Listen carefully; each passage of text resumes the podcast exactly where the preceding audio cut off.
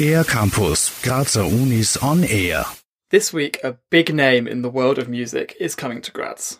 As artist in residence of the Jazz Institute of the University of Music and Performing Arts, this is big news for both the university and Graz itself. But who is this famous visitor? He's recorded with basically a who's who of pop, jazz, and blues artists, and he has really an unmistakable sound.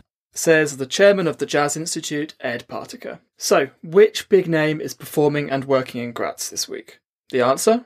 Robben Ford. As artist in residence at the KUG, there's a lot going on.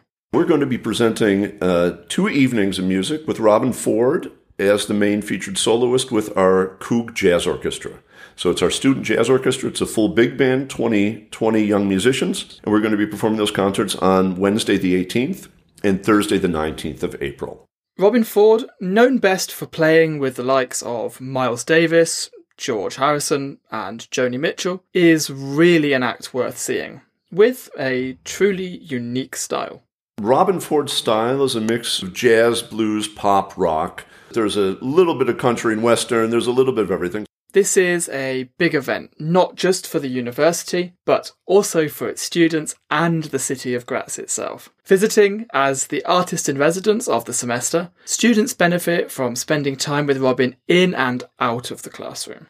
Not only that, the artist in residence scheme enriches the cultural life of the city by bringing talented performers from all over the world to the Styrian capital, and by spotting future Robben Fords, as Ed Partyka says.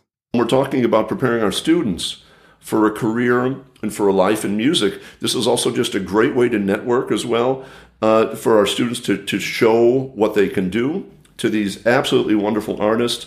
And like once again, this is sometimes you know this is something that is very important for the students and for their further careers. Tickets are still available for the concerts on the 18th and 19th of April. Both will be held at the MUMUTH of the KUG and can be purchased directly from the Jazz Institute.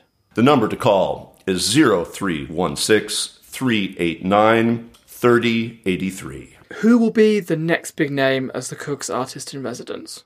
Who knows? But we can be sure that with the likes of Robben Ford visiting our city, our cultural lives will definitely continue to be enriched. For Air Campus of the Graz Universities, Alex White.